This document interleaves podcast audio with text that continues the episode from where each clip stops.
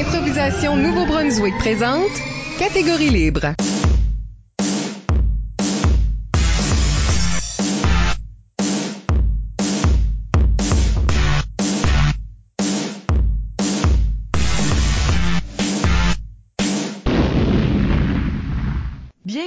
Catégorie Libre, l'émission qui vise à enregistrer des entretiens avec les improvisateurs et improvisatrices du Nouveau-Brunswick pour faire un survol de leur carrière et de leur démarche artistique, mais aussi de débattre les grandes questions qui entourent le jeu de l'improvisation. Au microphone, Isabelle Gauguin et avec moi en studio, mon co-animateur Michel Albert. Allô? Catégorie Libre est une production d'improvisation Nouveau-Brunswick que vous écoutez sur iTunes ou YouTube en version podcast ou en version raccourcie sur les ondes d'une radio près de chez vous comme notre partenaire principal, le CKUM 93,5 FM à Moncton.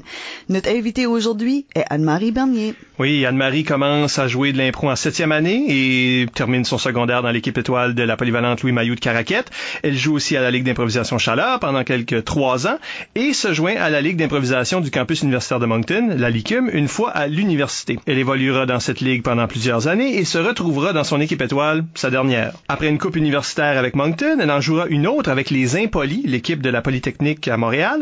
Les jeunes du réseau secondaire la connaissent mieux cependant comme l'arbitre qui pitch du stuff quand elle est pas contente. Anne-Marie Bernier, bienvenue à l'émission. Bonjour, ça va bien? oui. Oui. Merci d'être ici. On parlera avec Anne-Marie de sa carrière et de sa démarche artistique d'abord et dans la deuxième moitié de l'émission, l'émotion en improvisation. Hmm, avant d'aller beaucoup plus loin, n'oubliez pas d'utiliser le hashtag ou mot-clic catégorie libre pour réagir à l'émission pendant que vous l'écoutez. Plusieurs d'entre vous ont déjà participé en nous suggérant des questions pour Anne-Marie. Nous les utiliserons tout au long de l'émission. Anne-Marie, t'as embarqué sur un avion pour venir nous parler. Puis la première question, c'est toujours la même. Comment ça, t'as as commencé à faire de l'impro? Euh, quand j'étais en septième année, il y avait un de mes profs qui faisait des ateliers d'impro euh, tous les mercredis après-midi. Puis c'était mon prof préféré. Fait que j'étais comme yes, moi je veux faire ça. Fait que j'ai choisi ça au lieu de tous les autres ateliers plates de couture ou de whatever là. C'est pas coudre? non, non. Ben j'ai pris, un cours de couture au secondaire. Ah, ok, ok. Puis euh, je pourrais vous coudre un bouton si vous avez besoin. Ah, C'est déjà dans mes habiletés, je connais. Ok. moi non, fait que... OK, c'était ça la réponse. Euh, mais ça, c'est- ça c'est juste des débuts, des premiers pas Oui. en septième. Oui. Ta vraie carrière, elle commence au secondaire. Au secondaire, oui. OK, parle-nous un peu de ça. Ben, j'ai commencé en dixième année, en neuvième année, on n'avait pas de team, pas d'équipe, rien. Quand Rémi Goupy est arrivé euh, à notre école, puis il a décidé de commencer une ligue, mon frère était dedans, fait moi j'étais dedans. Mon autre frère était pas dedans. Paul, euh, malheureusement, a jamais fait de l'impro. C'est un peu un mystère, je pense. Ouais, parce que vous auriez dû avoir une... euh, comme la majorité des gens qui ont un, un frère ou une sœur en impro, ben, toute la famille l'a fait. Non, Paul, euh, Pas Paul? jamais suivi. Parce que euh, on a une question par rapport à ça. C'est pour ça qu'on c'est pour, ça qu'on peut-être qu'on mentionne Paul pour une bonne raison. Là. Euh, c'est de Randy Daniel Johnston sur Facebook qui nous dit euh, si je me trompe pas, puis je sais que je me trompe pas. Il y a assez cocky. T'as joué avec ton frère qu'on connaît plus vraiment. Euh, lorsque tu jouais à la PLM. Comment est-ce que c'est jouer avec son frère dans la même équipe? Avez-vous les mêmes idées, meilleure chimie, ou est-ce qu'il y a une rivalité? Puis là, il y a un follow-up d'Isabelle Godin, également sur Facebook, qui a juste mis hashtag Paul for the win. Mais on, parle, mais on parle pas de Paul, on parle non, de Marc. on parle pas de Paul, malheureusement. On parle de Marc. Ben, moi puis Marc, on a commencé à jouer ensemble au primaire. On était dans le même atelier d'impro. Fait qu'on a tout le temps joué ensemble. C'était un peu naturel. Peut-être qu'il y avait une rivalité, je suis pas sûre. Je suis sûre qu'au secondaire, j'étais vraiment jalouse parce qu'il était plus drôle que moi. Euh, mais bon. Mais avez-vous le même sens de l'humour? Est-ce que c'est né Un à la je maison, pense ça? que je, je pense que oui. Je pense que on, ça se voit dans notre style d'impro des fois que on vient de la même place, on vient de la même famille. C'est sûr que moi je, je fais des, des dramatiques du stuff là. Lui pas vraiment, mais bon. C'est vrai qu'il est plus un spécialiste. Hein? Il est un petit peu un spécialiste. Le, puis Paul, lui, c'est le plus drôle de la famille, puis il a jamais fait Clairement, c'est ça. Il est, C'est trop ça. drôle, trop drôle pour l'impro, c'est qu'on l'a jamais vu. C'est une tragédie pour l'improvisation qu'il a jamais fait partie de ça. Comment est-ce qu'il était Rémi Goupy comme euh, entraîneur? L'as-tu eu trois ans? Je l'ai eu trois ans, oui. C'était great, c'était vraiment le fun. Puis je pense qu'on est comme construit une belle chimie puis une belle amitié dans tout ça. Puis on est en- on, comme on joue encore dans des équipes aujourd'hui, puis c'est vraiment le fun. Puis je pense que moi puis mon frère, on a aussi le même style parce qu'on a un peu aussi le, le style à Rémi Goupil. ah ouais, parce que euh, on l'a eu plus tôt à l'émission cette année. Puis lui il disait que ce serait une grave erreur pour un entraîneur de euh, de rendre ses joueurs un miroir de cet entraîneur. Ben, êtes-vous êtes-vous le miroir de Rémi finalement? Je pense pas qu'on est le miroir de Rémi. J'irais pas dire ça, mais je pense qu'il y a des éléments puis des façons qu'on approche le jeu qui est pas mal similaire, moi, Rémi puis mon frère. Oui. Vite, explique-nous la démarche artistique qui te caractérise, là. C'est plus une question d'éthique. C'est plus une question d'éthique de jeu? Ouais, je pense que c'est plus d'éthique de jeu. I wish que j'aurais des opinions about non, ma carrière d'impro. Ben, l'opinion. Comme, en réalité, ce que, ce que Rémi a fait avec vous autres, c'est recréer une équipe quand il y en avait plus. Oui. Si vous avez vraiment commencé, là. Uh, from the bottom. Ouais, from And scratch. now we're here. Est-ce que, est-ce que tu as déjà comparé ton expérience avec celle des jeunes de, d'autres écoles où ce qu'il y avait peut-être un, roulement plus continu? Comment, est-ce que c'est de commencer à zéro avec une équipe? Moi, je rentrais dans une équipe parce que je connaissais mon frère, puis là, c'était mon frère, puis ses amis, puis moi, puis d'autres random monde qu'on a ramassé ici et là. Fait que là, faut qu'on construise cette chimie-là, mais en même temps, on était une petite équipe, et fait que c'est plus facile de se mettre confortable où ce que t'as des, écoles secondaires où ce que beaucoup de jeunes puis il y a beaucoup de jeunes qui veulent être dans l'équipe, là, il y a pas de place pour tout le monde, puis c'est il y a plus une compétition, nous autres c'est plus comme oh, on est comme 7 ou 8 personnes qui se connaissent pas vraiment puis là on, joue de l'impro ensemble. Puis comment c'était aller au tournoi avec cette équipe là que, que comme tu disais, c'est un petit peu comme un ramassis random de monde du monde. Ben c'est great. Puis c'est là que tu commences vraiment à connaître du monde, je pense, en tournoi. Puis là, pas juste ton équipe, mais tout le monde. Je connais tout le monde du circuit. Ça influence-tu ton jeu, ça, au tournoi? Je pense que oui. Plus que tu te mets confortable avec les autres personnes que tu joues avec, plus que c'est facile avoir des impros qui ont plus de chimie puis moins de comme compétition. As-tu un souvenir percutant de, du secondaire? Percutant ben. du secondaire. Ben, un impro que j'ai aimé regarder, puis je pense que c'est l'impro que tout le monde mentionne, c'était euh, la 30 minutes de Hamilton, que tout le monde mentionne encore. Euh, c'est là que j'ai réalisé comme je suis pas si bonne que ça, hein. Il y a du monde qui sont comme là, puis ben. moi je suis ouf. Oui, on parle d'une improvisation qui était dans un spectacle étoile. Ouais, c'est ça. Euh, avec des anciens joueurs. C'est ben, ça, c'est sûr. tout de même, ouais, c'est ça. Tout de même piloté par pas nécessairement les meilleurs joueurs qui étaient là, c'était juste de, créer une improvisation de 30 minutes. Ben ça c'est une question que je me pose souvent parce que quand ce qu'on joue des matchs étoiles comme ça, puis on dit bon ok on va performer, on va on va se mettre au défi, puis montrer qu'est-ce que l'impro est capable de faire.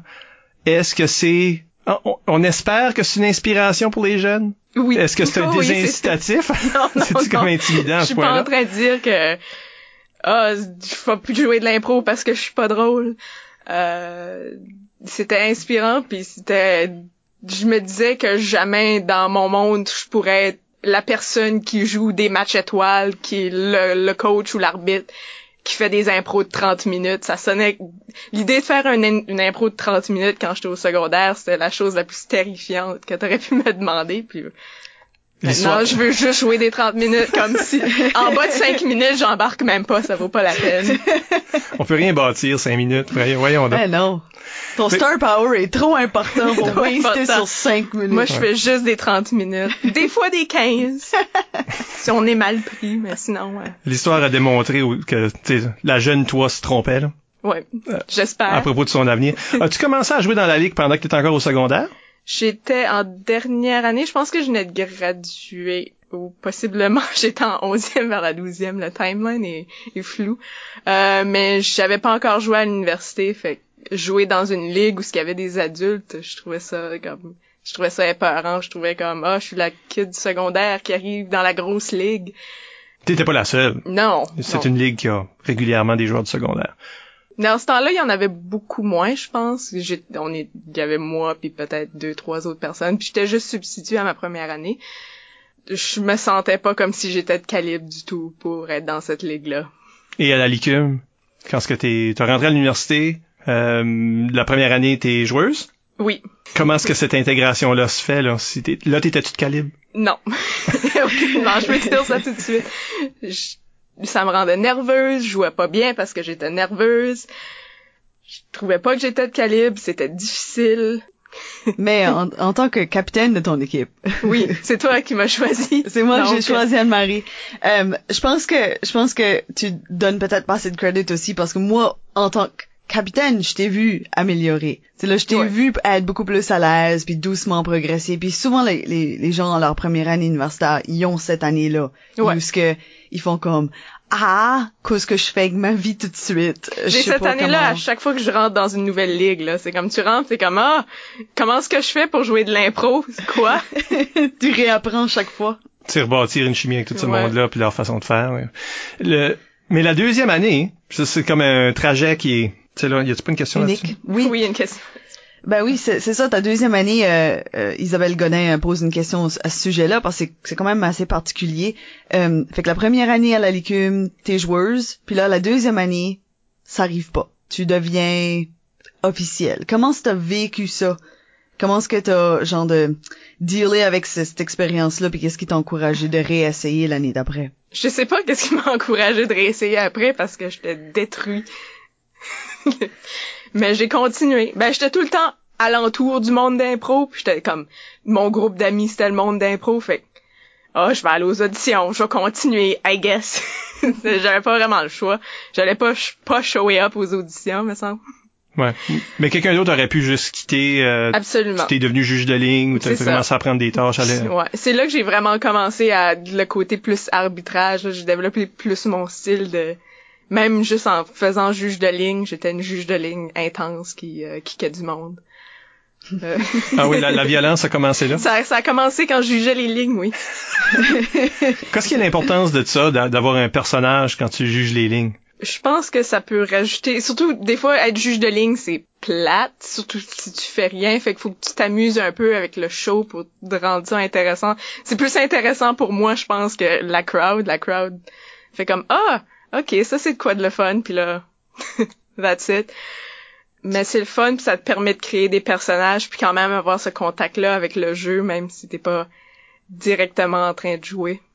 Puis t'as déjà eu des d'autres juges de ligne que t'as eu une belle chimie avec. Comme je ben me rappelle euh, des beaux moments de toi puis Amélie Montour. Oui. Où est-ce que vous faisiez des petites, quasiment des petites scènes entre pendant les caucus puis ce genre de choses-là. C'est le fun, ça. Mais oui, c'est ça. Puis ouais, si t'as un juge de ligne qui qui aime faire ce spectacle-là, c'est le fun parce que tu peux construire de quoi avec. C'est comme jouer de l'impro sans jouer de l'impro. ça contribue au spectacle. Toutes, les, toutes les procédures peuvent donner au spectacle d'une façon ou d'une autre. Mais faut pas que ça devienne distracting non plus là. Tu veux pas. C'est pas toi qui joues les impros. Fait laisse aussi la place au show. C'est un conseil aussi important quand t'es joueur. Laisse aussi la place au show en parlant de conseils, euh, parce que pour compléter la, question d'Isabelle Godin, qu'elle avait laissée sur Facebook par rapport à ça, elle demande quels seraient les conseils pour les joueurs ou joueuses qui vivent ou vivront une expérience semblable. Continue à t'impliquer, je pense que c'est important, puis on en voit tout le temps aux auditions là, qui arrivent, puis sont comme l'impro c'est ma vie. Puis là, ah, ils font pas l'équipe ou sont substituts, puis on les revoit plus jamais.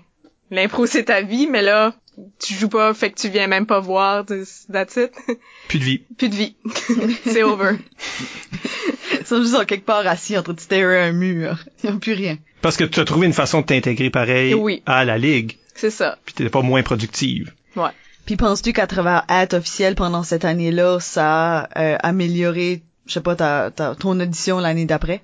Ben, je pense que ça m'a permis d'être plus confortable. Je pense que c'était là mon blocage. Euh, là, j'étais confortable avec la ligue, j'étais confortable avec les capitaines, toutes ces choses-là. Fait que je suis rentrée dans l'audition, puis j'étais comme, ok, that's it, je vais, je vais jouer de l'impro, puis whatever happens, happens. Est-ce que cette nouvelle année-là, quand ce que t'es revenu, était également un défi? Beaucoup moins. Beaucoup moins que c'était avant. J'étais, je me sentais plus à ma place. Puis éventuellement, tu fais l'équipe étoile de l'université. Hein? Oui. Puis t'es, capitaine d'une équipe dans l'ICUM. Tu... Ouais. Hein? Je suis capitaine de l'équipe étoile. Tu étais capitaine de l'équipe étoile. à ma première année dans l'équipe étoile. Ben. T'as eu tous les titres en même temps. C'est ça. Ça s'est tout passé la dernière année. cette année-là, t'es-tu une nouvelle joueuse? Mm. je suis sûre que je comprends la question. Start back. Y avait-tu vraiment, sentais-tu qu'il y avait un changement dans ton jeu ce moment-là, cette année-là? Il y a quelque chose de Je pense pas un changement comme instantané. Je pense que c'était juste la progression normale de, de mon jeu. J'étais plus confortable. J'avais plus d'expérience comme joueuse. J'avais plus d'expérience comme officielle qui me donnait comme une bonne idée de comment regarder le jeu. Euh, pas juste comme joueuse, mais comme qu'est-ce qui est une bonne puis une mauvaise impro objectivement. Fait que vous allez à la coupe universitaire? Oui. Quelle place? Quelle université qui, l'a, qui était hôtesse? C'était Polytechnique. Ah, c'était à la Polytechnique. Oui. L'université où ce que t'as éventuellement été Éventuellement étudié. T'avais déjà vu des cuits avant ça? Oui, j'avais vu des cuits avant ça. Bon, on avait une cuit à Moncton, puis C'est vrai. j'étais là. Fait que comme- qu'est-ce qui est l'expérience d'arriver là, capitaine de l'équipe étoile? Ben, je pense qu'Isabelle peut confirmer. J'étais nerveuse. C'était une équipe particulièrement nerveuse, actually. J'étais- Les joueurs dans cette équipe-là, Oui. là. nerveuse. Mais ça s'est quand même bien passé pour moi. Je, pense que j'ai bien fait ça. J'ai-tu bien fait ça, Isabelle? T'as bien fait ça, oui. Merci. Non, ben je pense que je pense que quelque chose qui était qui était le fun avec cette équipe-là, c'est qu'il y avait quand même une belle dynamique à l'intérieur de l'équipe. Je pense qu'on pouvait, tu sais là, prendre des risques à l'intérieur, puis comme on avait comme une belle chimie, ce qu'on pouvait, on- comme par exemple l'impro de des escaliers qu'on a fait Oui. avec cette équipe-là. Tout tout le long de ce tournoi-là, il y a beau 93 millions d'escaliers à monter là pour se rendre dans cette cette Ah, salle-là, où ce qu'on Ouais, joue. Je l'ai vécu l'année d'après. Je peux te confirmer, il y a beaucoup d'escaliers. Euh, en forme après ça, là. Les Mais- étudiants accès à des ascenseurs? Euh, Il y a des escaliers roulants puis des ascenseurs. Mais les escaliers roulants sont pas fonctionnels la fin de semaine, puis les ascenseurs, t'as besoin de ta carte étudiante. Fait que pour les équipes. Fait que pour euh, les invitées. équipes, on... c'est 14 étages. Puis t'as fini par jouer avec cette équipe-là? Oui, de la Polytechnique. la Polytechnique. Comment est-ce que ça c'était? De plus jouer avec euh, le groupe que tu t'avais pris quand même longtemps à se rendre confortable, si on C'est veut. ça. C'est comme si qu'on pichait dans un pays où ce que je parlais pas la langue. C'est comme, c'est un style complètement différent. C'est comme, le système est absolument pas du tout qu'est-ce que je suis habituée de voir ici. Puis, je me sentais un peu comme à ma première année à l'université, comme, ah, comment est-ce que je fais pour jouer de l'impro? comment ça se passe, ça? Euh, puis éventuellement, je me suis mis plus confortable avec l'équipe. Puis c'était une équipe qui était c'était moins c'était moins formel l'improvisation à Polytechnique. Fait tu tu juste showais up puis là tu jouais de l'impro. Puis là ça, ça ça se passait aux deux semaines. Puis c'était beaucoup euh, moins formel aussi de la formation des équipes étoiles parce que c'est pas mal plus facile faire une équipe étoile quand la QI est dans la même ville que ton université. Tu sais, à Moncton, faut que tu planifies ça, puis là tu choisis du monde, puis là Polytechnique, j'étais là puis il était comme "Ah, peux-tu venir jouer OK. T'es notre joueuse." Dring dring, qu'est-ce que tu fais en fin de semaine? C'était pas mal ça. Qu'est-ce qui est la vraie différence de, de jeu? Par exemple, tu parles d'un, style qui est différent. Comment est-ce que tu comparais le, le jeu en Acadie puis à cette université-là? Ben je pense que ils ont une attitude plus comme "Ah, c'est l'impro, c'est le fun, puis c'est c'est plus des jokes, puis c'est moins formel, puis il y a plus des catégories crazy. Puis à Moncton, on prend ça vraiment sérieux, notre impro. On, on a nos rules, puis on aime ça comme ça. Puis moi, j'aime ça avec mes rules aussi euh, formels, bien écrits. Euh, fait que ça, ça te permet comme, I guess, j'étais tellement comme, I guess, stuck in my ways. Je faisais juste, moi, je voyais l'impro, là, il y a des set rules, puis c'est comme ça que tu joues ça, puis là, that's the way to do it. Puis si tu suis pas ça, that's it. Puis là, à Polytechnique, j'étais comme, Ah, whatever, fais ce que tu veux. J'étais comme, ok, je peux juste, comme, faire ce que je veux, puis j'ai pas de punition pour ça. Ok. Ça, c'est peut-être bien une tête d'arbitre aussi. Et tout, j'aimerais noter que pendant le bout, tout ce que Anne-Marie vit à Montréal, tout d'un coup, son, son, euh, ses réponses étaient beaucoup plus en anglais. Ah, Oui. ah, tu... Oui. Hein? C'est vrai. Je parle jamais en français à Montréal, c'est vraiment triste. Qu'est-ce que- Tout le monde parle anglais à Montréal. C'est vrai? Non. C'est pour ça qu'ils gagneront jamais le référendum. OK. Ok. Fait que là- Ben, trouves-tu, trouves-tu que euh, le, le jeu au New Brunswick, je sais que on a, on a comme un, le monde perçoit les- l'équipe étoile de l'Université Moncton comme beaucoup plus absurde que les autres équipes. À la QI, on a tendance à stand out comme la weird équipe. Trouves-tu que c'est le cas ayant joué avec une autre équipe? oui et non. On est absurde, in- euh, I guess, des façons différentes. Comme, je pense que notre, nos impros sont absurdes, mais notre jeu, le, le whole système d'impro est vraiment plus structuré que qu'est-ce qu'on aurait au Québec.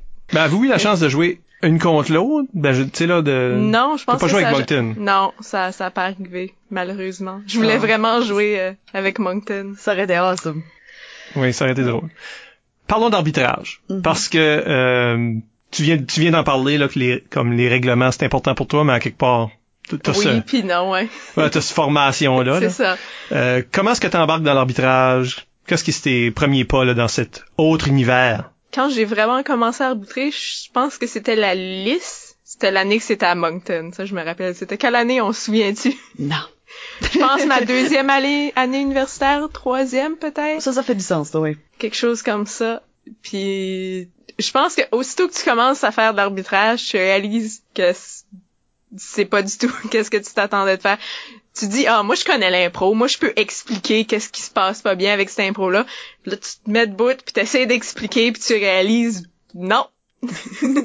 nope, pas du tout. Tu te retrouves avec le, ben, je vous ai donné une confusion parce que, ben, c'était, euh, Mais c'était confus hein? Ça. ouais, la pédagogie de la chose. Comment est-ce que ça a commencé, là, la manie de garrocher des affaires? Parce que pour ceux qui t'ont jamais vu arbitrer, expliquons-le, là. oui, un- on va donner un contexte. Ouais, donne- donne-moi un contexte, là. Qu'est-ce qui se passe, là? J'ai un sorte de- d'arbitrage qu'on décrirait un peu euh, violent, je crois. Euh, j'aime lancer des choses, j'aime exprimer ma rage euh, physiquement en tirant des choses aux joueurs. Comme, Euh, surtout mes souliers parce que ça endommage pas les bandes. Mais au début, j'ai tiré autre chose que des souliers. J'ai tiré des ord- euh, j'allais Des ordinateurs. Non, j'ai tiré une chaise et euh, Isabelle, j'ai presque tiré une chaise sur ton ordinateur. Ah! fait que depuis ce temps-là, j'ai arrêté de tirer des chaises. Ça, ça se restreint plus à du stuff mou comme des bouteilles d'eau vides puis des souliers. Des fois des pucks.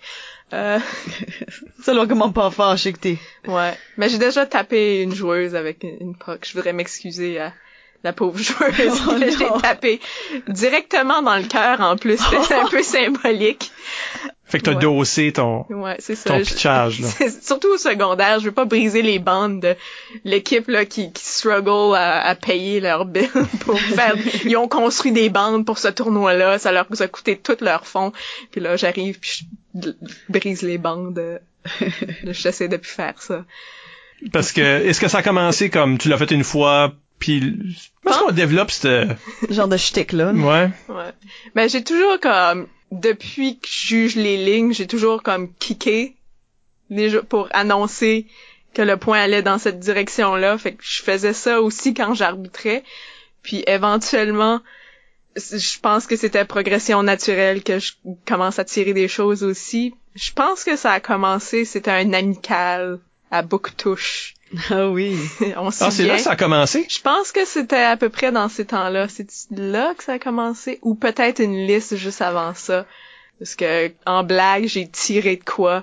C'est genre de ça, a- catcher ça a catché on. Ouais. Le monde réagit, ça, Oui. oui. Ben, ça me fait rire parce que je- j'entendais souvent les joueurs faire comme un, quand, quand tu lui donnais une punition pis t'étais tellement intense à bout de ça, on dirait qu'il fait le comme extra bad.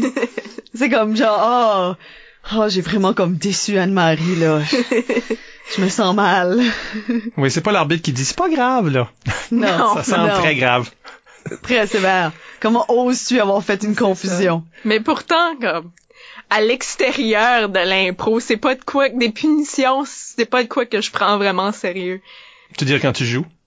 Ou même quand la game est finie, si je t'ai donné une punition, c'est pas parce que je t'haïs ou que je pense que t'es un mauvais joueur. Non. Là.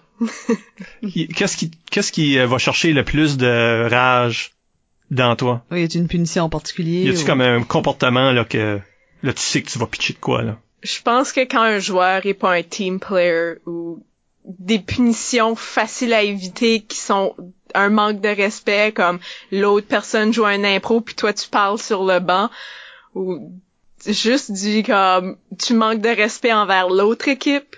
Tu peux manquer de respect envers ton équipe autant que tu veux. Je te punirai pas.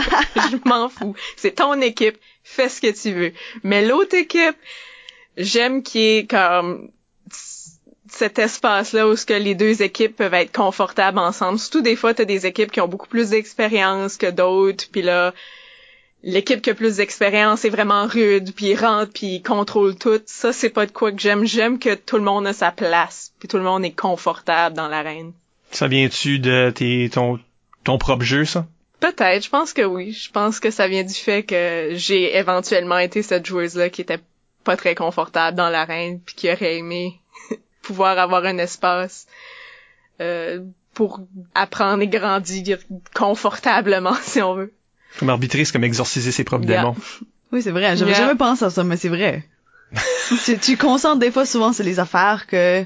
Ouais, je vais avoir une longue réflexion aujourd'hui. J'ai ma- été trop deep pour euh, catégorie libre, là. non, non, jamais trop deep. Ne- je Jamais sais trop pas, on va finir ce site en, on a un group cry à la fin. de- C'est Oh, ça. ça fait comme deux, trois ans qu'on se promet un group cry. Ben, on va acheter un gâteau. On va écrire Group Cry dessus. Euh, Il y a une, cette année-là là, de Booktouche, Oui. OK, qu'on qu'on disait, là, le tournoi amical de Booktouche, c'est pas juste la naissance de ça. c'est comme, je pense aussi c'est la naissance de ton euh, compte de Twitter pour tes cheveux, là, parce qu'il était particulièrement fabulous cette année-là. Ah non, c'était l'année d'avant. Le, le, Ah le- oui? le compte, le compte Twitter pour mes cheveux, c'était un Valentin Pro. OK. Oui, C'était dans le temps que j'avais des cheveux très très longs. Fait que c'était c'était avant cette année-là. Puis cette journée en particulier que je les avais frisés, il était comme c'est comme si j'étais juste des cheveux. Puis euh, j'ai joué un impro, où j'étais Captain Hairspray. Puis éventuellement, j'ai fait une blague de mes cheveux sont tellement fabulous, ils ont besoin de leur propre Twitter. Puis quand tu fais des jokes de même, faut que tu euh, le suis avec des actions. Il faut qu'il y ait un compte Twitter. C'est quoi le compte Twitter pour le monde qui veut le suivre? Il est pas très actif, mais Euh, at Anne-Marie's Hair, A-N-N-M-A-R-I-E S Hair. OK. Donc, euh, suivez, ce- ben, suivez. Allez, allez lire les archives. Ben oui. De ce non, mais des, de ce des fois, comme il réapparaît quand il, quand il a besoin de réapparaître. Ouais. Mhm. Une euh, journée folliculaire. C'est ça. Une journée folliculaire. Ben. Mais une, une des choses qui est certainement née euh, l'année de Booktouche, c'est la question de arbitre de l'année. Ah, oui. Parce qu'on donne souvent, on donne souvent, on donne habituellement arbitre du tournoi à chaque tournoi. Puis euh, euh, cette année-là, Anne-Marie a gagné au moins une fois ce, ce prix. J'ai gagné deux fois. Ben, c'est euh, au moins une fois. J'ai, C'est ça. Toutes les statements ici sont vrais, là. oui. C'est moi qui l'ai gagné l'autre fois? T'as-tu gagné l'année d'après, l'année? Non, cette année-là, j'ai gagné, j'ai gagné l'autre tournoi. Là. Euh, trois- c'est toi, soit toi ou Ludger, je pense qu'il gagne. Ok. En tout cas, c'est pas une compétition. Sauf Euh, que c'est sauf que j'ai gagné. Oui, sauf que c'était une compétition parce que là, on a commencé à parler d'arbitre de l'année. Oui. Et l'arbitre de l'année finissait avec une couronne. Il y a une question de Oui. Jonathan Furness sur oui, Facebook. Jonathan Furness. Oui, euh, qui se demande quand est-ce que tu vas y redonner sa euh, crown. Euh, ben, je voudrais premièrement dire que je l'ai pas volé de lui, je l'ai volé de Ludger. Ludger l'a volé de lui. Donc, je l'ai pas volé de Fern. Euh, et je l'ai seulement volé parce que quand je suis partie euh, de mon appartement, Mike a fait « Hey, tu devrais prendre la crown. Je n'ai aucun souvenir de ça, mais apparemment, c'est un accessoire » au Ouais. crime. Oui. Est-ce que tu l'as encore, la crown? Euh, elle est encore dans mon appartement. Je Ah. l'ai mis sur mon système de son et elle est de côté un peu sur mon armoire. Fait que t'es, t'es-tu arbitre de l'année à vie, c'est ça? Je pense que c'est ça. Je suis arbitre euh, de la décennie de la minimum. décennie, de, de De la- du millénaire. Je pense que les années 2000 sont à moi. Ça m'amène à cette question-ci. C'est quoi le rôle de l'arrogance en impro? Oui, je suis d'accord. Parce que ça, c'est des genres de moves euh, euh, cocky. Puis on a vu ça Oui. souvent voir la compétition entre les, les arbitres. les de faire arbitres. comme, en tout cas, moi, je gagne euh, arbitre du tournoi. C'est ça. Ah ouais. On care pas pour ça, mais en même temps, il y a ce, ce genre de bravado-là, là, ce swagger-là qui, qui vient. Est-ce que ça, c'est une partie importante de ton personnage, quelque chose qui, je sais pas, te donne quelque chose, soit en arbitrage ou en jeu? Ouais. Ben surtout en arbitrage, je pense pas que j'ai cette attitude-là quand je joue. La personne cocky, arrogante, qui, qui gagne tout, c'est pas vraiment moi. Euh, mais en arbitrage, c'est puis je pense que ça ça fait partie d'être un arbitre là, être arrogant, puis c'est toi qui contrôle le jeu, puis c'est ton arène, c'est toi qui décide. Fait qu'il faut que tu roll avec ça un peu. Jusqu'au point de détruire des amitiés comme celle que t'avais avec Jonathan Furness. Je m'excuse, Jonathan Furness. si tu veux avoir ta crown, je vais te la redonner. Ah ouais. Ben, faut, faut qu'il aille la chercher à Montréal. Si ok. j'ai, j'ai considéré la ramener, mais ça fitait pas dans mon sac. Puis j'allais pas checker du Ben, juste pour juste- amener une crown. Ben non, mais tu la mets sur ta tête, c'est juste des un vêtement. ok, ouais, c'est vrai. J'ai pas pensé à ça. à quel point quelqu'un se pose des questions. C'est assez de passer le security check avec une couronne ta tête. Fait sûr de. Mais elle est en plastique, ça, c'est fine. vrai, ça ça fait fait passer vrai. les scanners. Ouais, mais il y a des. Ça doit être coupant, là. Il Non, il y a pas de spike non, non. dessus? Je pense qu'il manque des, des jewels. Elle est pas mal maganée. Oh. Ben, ça fait quand même plusieurs années, là. Elle est quand Ouais. même arbitre du millénium. c'est ça, l'arbitre du millénaire. Euh... Pendant tout ce temps-là que que, que t'arbitres, t'as aussi des occasions de jeu, puis même dernièrement, t'as joué euh, Oui. un tournoi à Rimouski, je me trompe Oui, pas là, c'est de- ça. avec euh, Rémi Goupy, mon frère, d'autres autres. David Saint-Pierre. C'est un petit peu un retour à, à ton équipe du secondaire. Euh, oui, puis mon équipe universitaire, I guess, avec David Saint-Pierre. Mhm. J'ai- J'ai-tu joué avec Marty?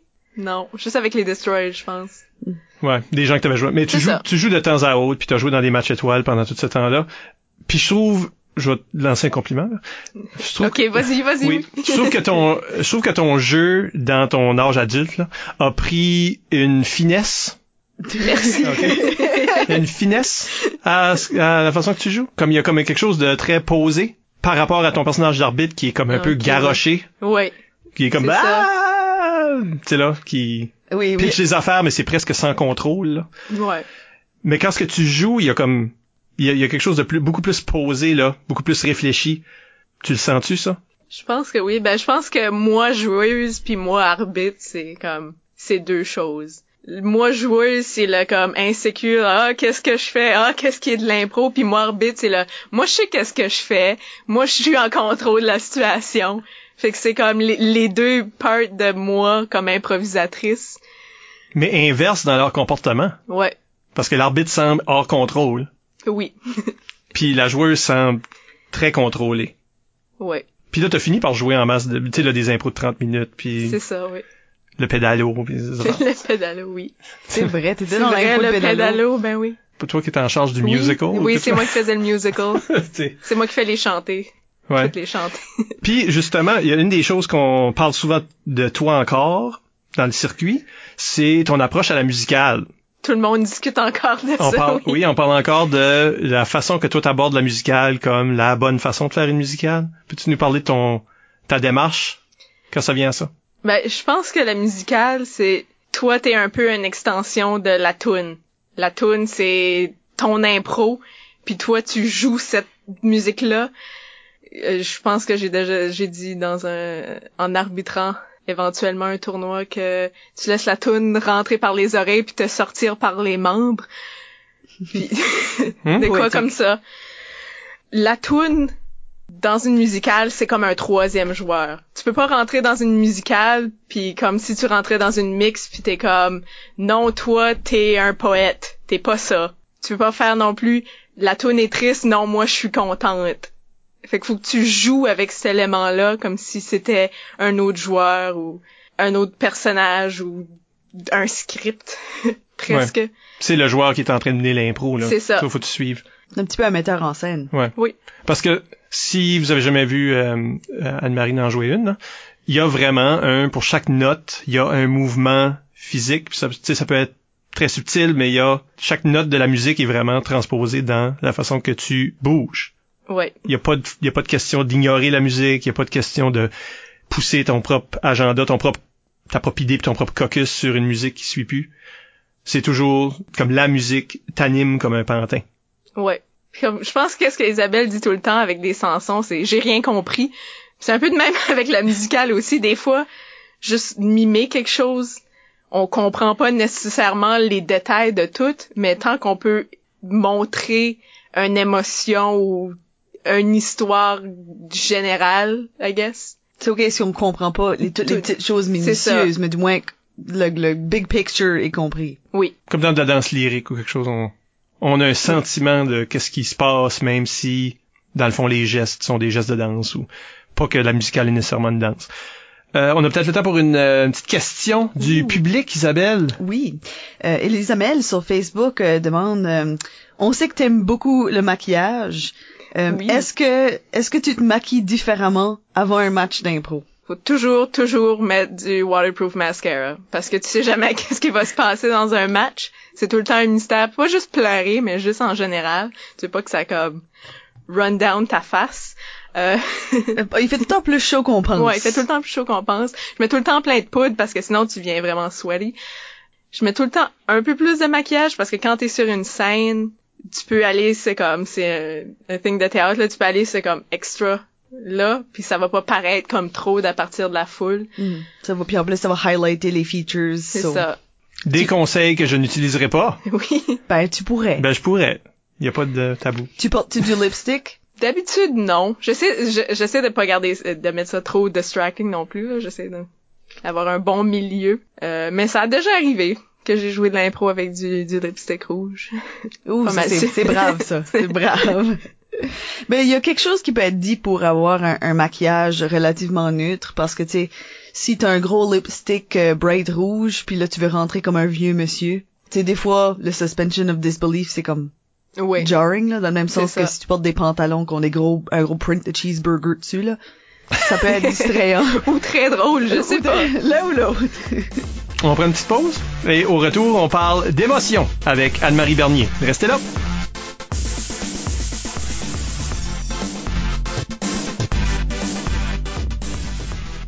On est de retour, Michel Albert au microphone avec ma co-animatrice Isabelle Gauguin Allô. et notre invitée toute spéciale descendue de Montréal, ça rime pis tout, Anne-Marie Bernier. Allô?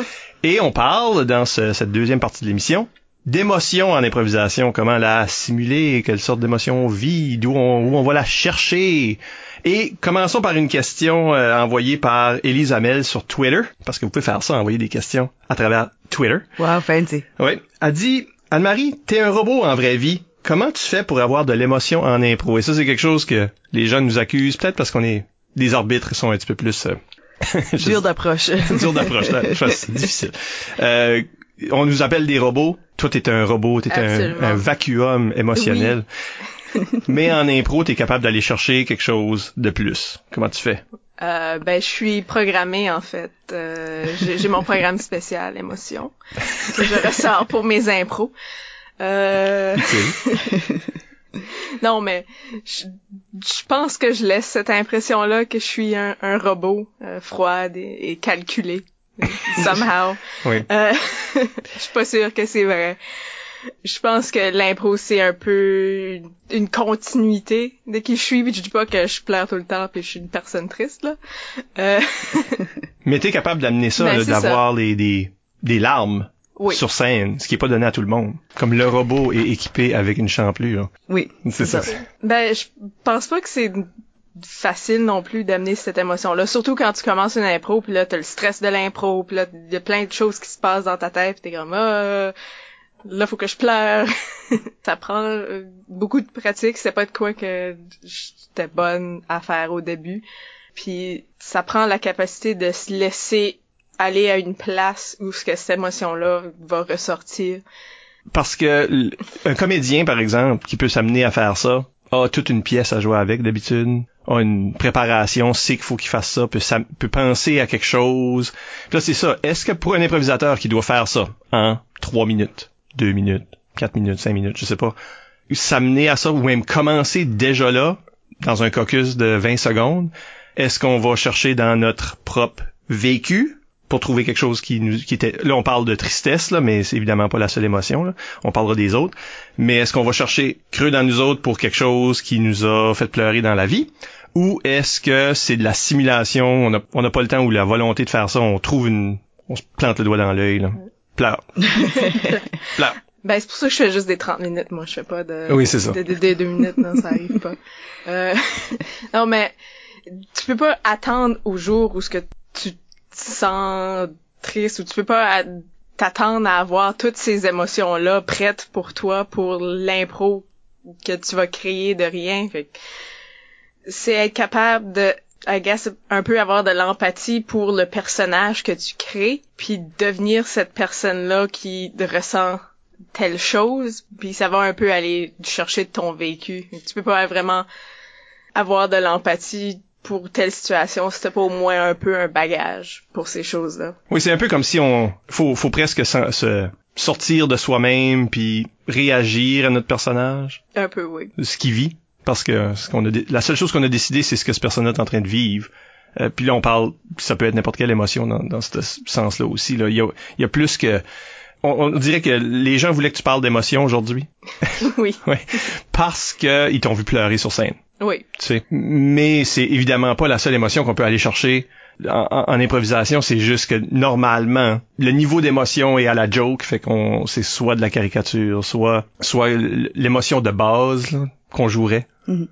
Ben, l'affaire avec quelqu'un qui est un comédien, c'est qu'il y a, il y a, comme tu dis, il y a toute la préparation, puis il y a la longueur, il y a un certain build-up vers une émotion qui peut être intense à un moment donné ou à quelques points importants dans une pièce. Mais en impro, on a juste une couple de minutes. Fait que je file que dans un impro qui est peut-être de deux, trois minutes, si tu veux une émotion forte, faut que ça soit about cette émotion-là. Faut que ça soit un petit peu le point central, le, genre de focus de, de l'histoire en quelque sorte. On, on peut pas nécessairement avoir le build-up nécessaire sans que ça soit un petit peu concentré sur ce build-up-là. Ça veut dire qu'on ferait... C'est une impro à propos de la rage. C'est une impro à propos de la nervosité. Mhm. Puis là, les gens réalisent tout de suite que c'est ça que t'es en train de donner, puis les autres personnages doivent réagir à ça.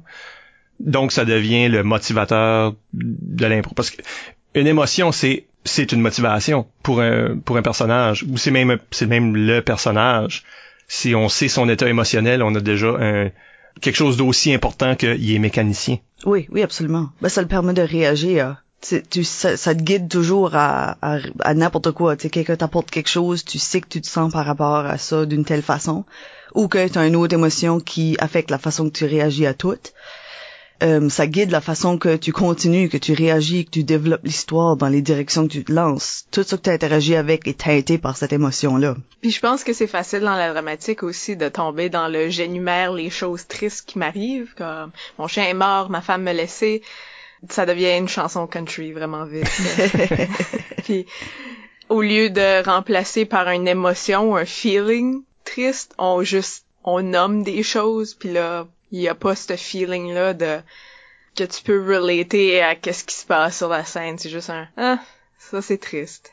On n'est pas en train de le montrer, on est en train de l'expliquer. Oui. Puis on est justement la, raison qu'on amènerait une émotion dans l'impro, c'est pour que le public ressente quelque chose. Parce que si c'est juste ça là, cette euh, l'énumération de mes parents sont divorcés, se, divorcent puis euh, mon chien est mort, puis cette affaire là, là la chanson country, on, débarque de ça. Il y a, rien là-dedans qu'on accroche. Il n'y a pas une vraie émotion. Fait que le public embarque pas dans cette émotion-là. Comme l'émotion que, le joueur euh, simule, propose, émane, cette émotion-là, on veut que le public la ressente, que le public se reconnaisse dans ça. C'est là que l'émotionnalité en impro joue. C'est parce que même l'impro normal, l'impro libre, c'est un peu ça la réflexion que je suis en train d'avoir.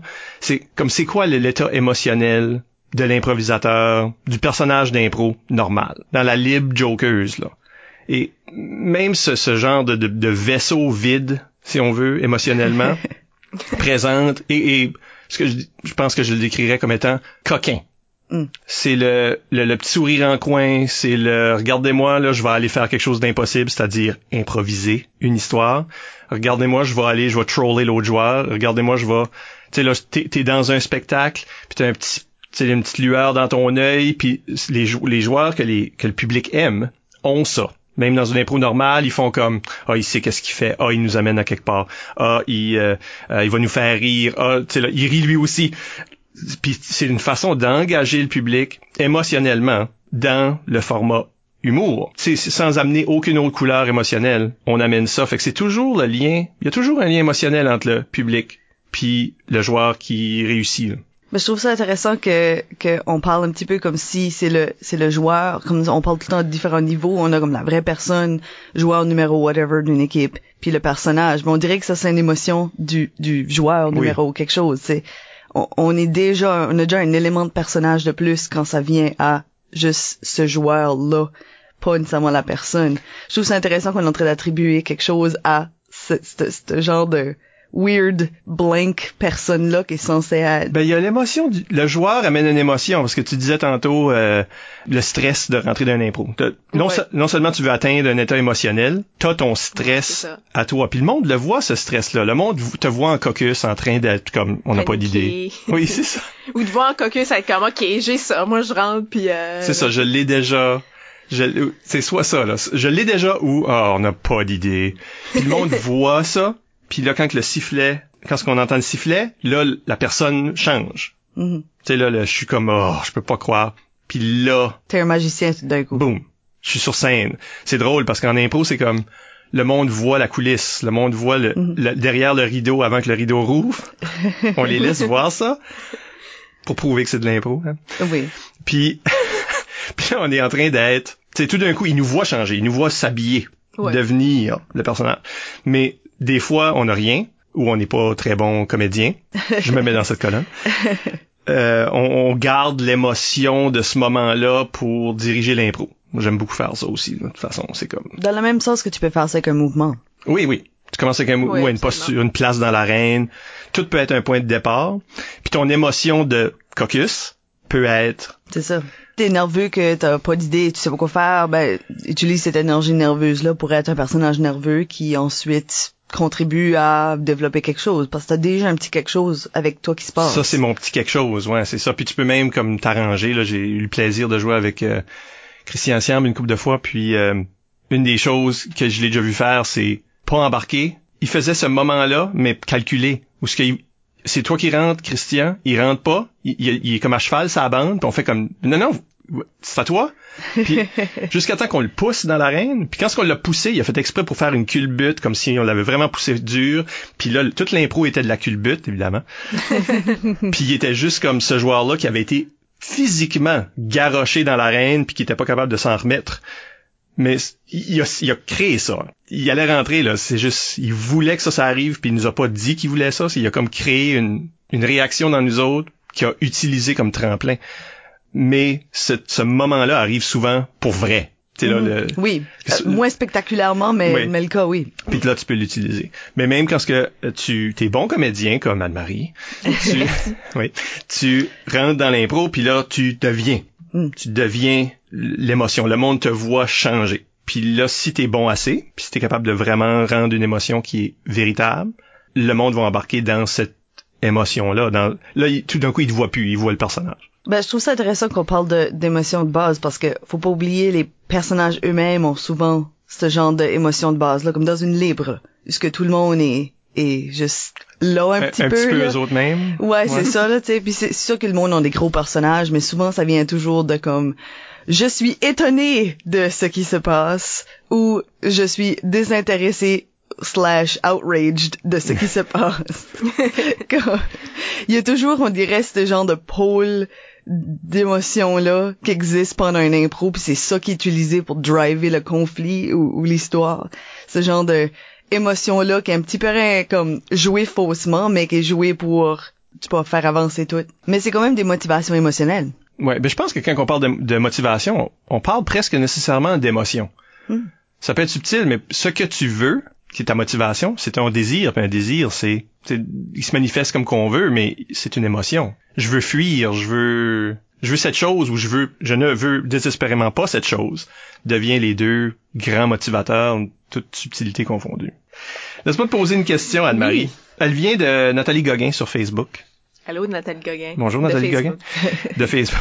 ça sonne comme un amazing titre comme de Nathalie Gauguin de de Facebook Facebook, euh, une Facebookeuse professionnelle qui euh, dit, qui euh, demande quand tu fais une impro qui demande des émotions fortes, comme on en, on en parle, là, comme un peu un idéal, comment se rétablir vite et continuer le match sans rester pris dans l'émotion? Je suis pas sûre que j'ai des bons conseils pour ça parce Non? que c'est pas vraiment un problème que j'ai. On dirait qu'aussitôt que l'impro finit, that's it, c'est fini. Je retourne sur le banc puis je laisse qu'est-ce qui s'est passé dans l'arène, dans l'arène. Puis je pense que c'est aussi important pour d'autres impros qui sont pas des, des dramatiques là. Si t'as eu la pire impro de ta vie, t'as eu la meilleure impro de ta vie, that's it, l'impro est fini. You move on parce que tu peux pas dr- draguer on toutes tes impros parce que ça finira jamais. C'est un peu ce que tu, comme si toi tu dis que tu t'es pas en train d'aller chercher dans ta, ta, ta vie là. Ouais. C'est là que tu, je sais pas si tu vas le chercher, mais tu t'amènes à ça physiquement. Dans ce cas-là, quand ce que tu retournes sur le banc, t'es pas t'es pas hanté par la mort de ton chien là, dans l'histoire. de... Ouais, c'est- tes démons te suivent sur le banc. Tu sais, ça. T'es, t'es supposé d'être correct. Ça a-tu déjà arrivé que tu l'étais pas? Ça a déjà arrivé que pendant une dramatique, un joueur me tape dans la face, puis là, je saignais du nez. Puis C'est la seule fois que l'impro Oh d'après, my j'étais comme, peut-être que je vais juste rester sur le banc. Euh, Ça, c'est une autre raison. ouais. Ça, c'est intense. Sinon, pas vraiment. Je suis sûre que je l'ai peut-être déjà fait, là, mais ça me vient pas particulièrement euh, en tête. Ben, dans le même sens que une, euh, une impro super physique est demandante puis épuisante, une, une impro qui est super émotionnelle l'est aussi, tu sais. C'est sûr que tu vas arriver sur le banc puis tu vas être fatigué d'avoir fait ce genre de intense don d'énergie là à cette improvisation là. Mais c'est ça, tu sais, si tu restes pris dans l'émotion comme telle, là ça va, là ça va te bloquer. Là, là tu vas te perdre pour le reste du match. Ben, avez-vous déjà été dans une impro ou ce que, ou vu une impro euh, qui vous a comme qui fait de quoi là, que vous vous souvenez, euh, qui où les joueurs ou vous autres même, l'émotion dans l'impro était trop, ou ce que le- les joueurs voulaient plus assumer ce qui se passait parce que ça allait aller dans un territoire dangereux ou lieu pour eux autres. Je donne un exemple. Yves Doucette. C'est une histoire avec Yves Doucette dedans, un ancien invité ici. Il est dans une impro dramatique à l'ICUM quand il était universitaire. Puis c'était à propos d'un couple qui, qui qui cassait là, comme bien classique cliché. Puis la, euh, la joueuse qui, à mon avis, était euh, Michel Lévesque, était en train de pacter ses valises. Tu sais, elle mimait de sortir des choses d'un tiroir, les mettre d'une valise pendant qu'ils ont cet argument-là. Elle, elle n'a, est plus capable. C'est fini. Puis, un moment donné, il a juste été pour elle, comme était en train de sortir ses bobettes du, du tiroir, puis il a été pour elle. Puis là, il a pogné les bobettes invisibles. là. Il, a, il a comme pogné le linge, puis il l'a remis dans le tiroir.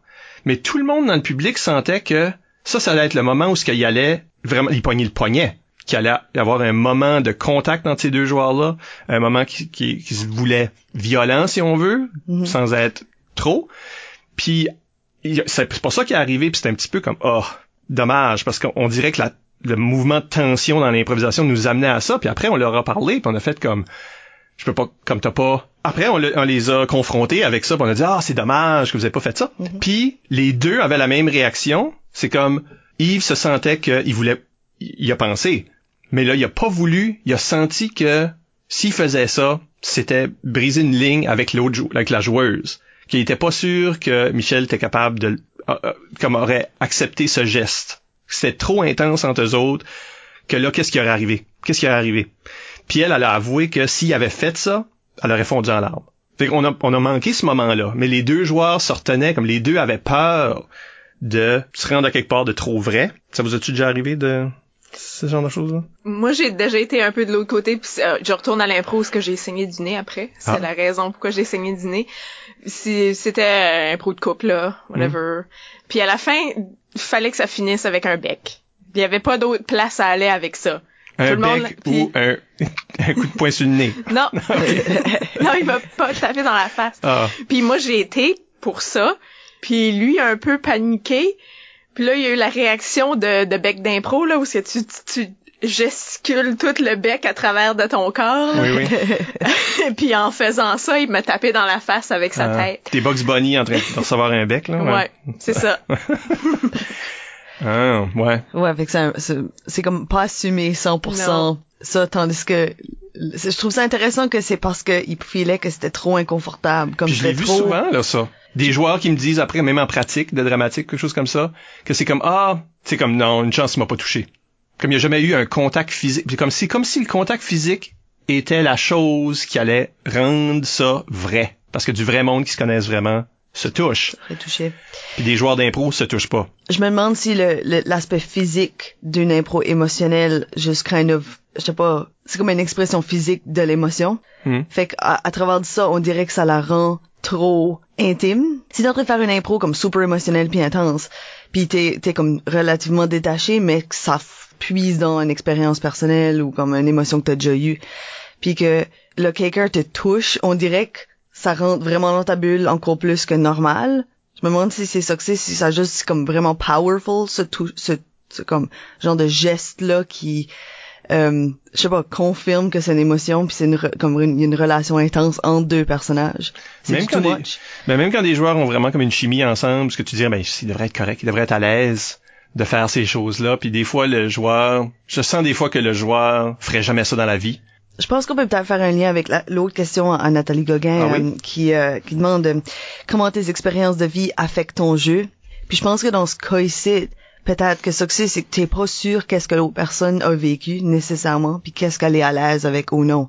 Tu sais, si quelqu'un a vécu du traumatisme, puis l'impro frôle ce genre de sujet-là, puis peut-être la personne peut se garder ensemble pour l'impro, mais si tu la touches, ça comme pas, pas que ça fait du post-traumatic stress disorder, but comme c'est là Ouais. ça pourrait peut-être, tu sais pas à quel point l'autre personne est à l'aise avec ça.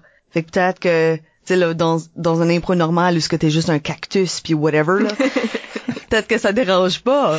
Quel est mais, le- l'état émotionnel d'un cactus? Prickly. Mais, mais tu sais, peut-être que ça c'est correct parce que c'est whatever, c'est comme weird puis correct puis whatever, but quand ce que c'est comme grounded puis intense puis trop interpersonnel, peut-être que c'est, on, on ose pas autant. ouais. Parce qu'il y a la problématique des joueurs qui refusent de montrer de l'émotion, ou refusent, ou sont incapables. Puis j'ai déjà vu deux façons que ça s'est manifesté, comme j'ai déjà eu des joueurs qui avaient subi un traumatisme, comme tu dis. Puis c'est pas à propos de l'autre joueur qui respecte ce traumatisme-là, non, on le sait pas. tu sais. Puis la personne, comme la personne avait déjà vécu une émotion intense, et là était incapable de de s'amener à un état émotionnel véridique parce que c'était un gros flashback. La personne retournait à ce moment-là de d'émotions intenses, donc refusait d'avoir des émotions intenses dans la vie si elle pouvait s'empêcher, et certainement dans l'arène. Donc, par exprès. Non, c'est peut-être important pour les joueurs qui jouent dans des mêmes équipes de s'en parler de ces choses-là. Là. Je veux dire, Sans rentrer dans les détails Ça- puis, ouais. là, comme si vous savez que vous avez une limite, dites-le aux autres joueurs parce que eux autres vont vous protéger après de, de ces choses-là, mais évidemment, ça peut quand même arriver en mix. Puis il y a aussi le joueur qui a pas vécu ces émotions-là et donc penserait même jamais à les utiliser en improvisation. Comme les, il y a une incompréhension qui se crée là. Je me demande aussi s'il faut qu'un joueur comme faut que tu aies du vécu pour pouvoir faire ces choses-là, devrais-tu aller chercher ce vécu-là? C'est un peu comme le joueur que j'ai déjà eu en atelier qui, tu sais, tu lui demandes, Ah, OK, ben, tu, tu vas donner impro dans le bois, t'as déjà été dans le bois? Non. Ah, tu vis au Nouveau-Brunswick. Tu devrais être bien comme juste, va te promener dans le bois. juste comme une quinzaine de minutes. 15 minutes d'aller dans le bois juste pour que t'aies les détails, pour que t'aies le, tu sais, comme, Ouais, Julien, il va dans le bois. c'est ça. Pauvre, Pauvre Julien. pauvre Julien. Euh, ben, ce joueur-là, ce joueur-là, là, le Julien. Le Julien. Le Julien de Chadillac. Le, le Julien de oui qui, qui vit à Chediac mais qui a joué dans le bois ou sur la plage. Dans, dans l'exemple, un Julien. Julien, pourquoi est-ce que tu vas pas dans le bois Mais aussi, est-ce que Julien, dans notre exemple, devrait aller vivre des émotions fortes Ben, je, je pense que euh, un genre de bagage émotionnel, c'est un petit peu comme une comme une culture. Tu sais, c'est si tu vas si tu vas lire plein de livres puis regarder plein de films puis d'émissions puis tu regarder de l'art visuel puis des affaires, ça te donne un, un bagage de connaissances que tu peux appliquer en impro. Mais je pense qu'à mesure que tu vieillis, tu tu acquiers un petit peu ce même genre de connaissances là émotionnelles parce que le plus que tu vieillis, le plus que tu ressens des émotions euh, différentes puis complexes. Fait que tu sais, on voit souvent chez les plus jeunes, comme tu sais, c'est au primaire, quand on leur demande de faire des dramatiques, c'est une des catégories qui ont le plus de difficultés à relever parce qu'ils ont beaucoup moins de vécu. Tu sais, ils ont pas nécessairement vécu un, un palmarès d'émotions intenses à cet âge-là. C'est sûr qu'il y a du monde qui sont, tu sais, là, qui ont vécu des choses intenses jeunes, là, mais qu'ils ont, là, en général, c'est, c'est peut-être pas aussi commun d'avoir vécu beaucoup de choses. Puis déjà au secondaire, on voit qu'ils ont, ils ont commencé à vivre d'autres affaires, tu sais. Ils ont commencé à peut-être perdre euh, des personnes dans leur vie, ou tu sais, ils ont des peines d'amour, ou tu sais, ils ont vécu des situations super fâcheuses, puis on commence à sentir beaucoup plus d'affaires. Fait que déjà leur range est beaucoup plus grand parce que ils ont un bagage développé plus. Puis là l'adulte, à, l'âge adulte, à mesure que tu vieillis, comme tu tu gagnes beaucoup plus d'expérience de vie, puis tu peux utiliser ça dans l'arène parce que tu sais qu'est-ce que ça file comme, tu sais qu'est-ce que ça te ça, ça te fait comme personne puis comment tu réagis à des situations même si ça n'a pas rapport à cette émotion là. Je pense que là ce que faut faire la distinction c'est que dans le même sens que si tu connais bien du Edgar Allan Poe, tu peux utiliser l'atmosphère dans un impro sans copier mot pour mot le style de cet auteur-là. Dans le même sens que tu peux utiliser le feeling qui est venu avec la fois que t'étais triste sans pour compte utiliser la situation spécifique. Tu peux appliquer les affaires sans aller chercher, être obligé d'aller chercher ces moments-là tristes ou traumatisants ou intenses de ta vie, puis que là, ça te dérange pour le reste du match. Excuse, je pensais qu'à palmarès, number one. la terreur. Mais, mais aussi, dans ça, je pense que le joueur, tu sais, parce que, évidemment, je, je vous demande pas d'aller vivre le décès d'un parent. non, c'est ça. J'espère que ça vous arrive pas. Puis il y a des émotions qui sont impossibles, parce que c'est juste des choses qui arriveront pas à quelqu'un. Comment ça file être en apesanteur dans l'espace? c'est pas tout le monde. C'est pas tout le monde.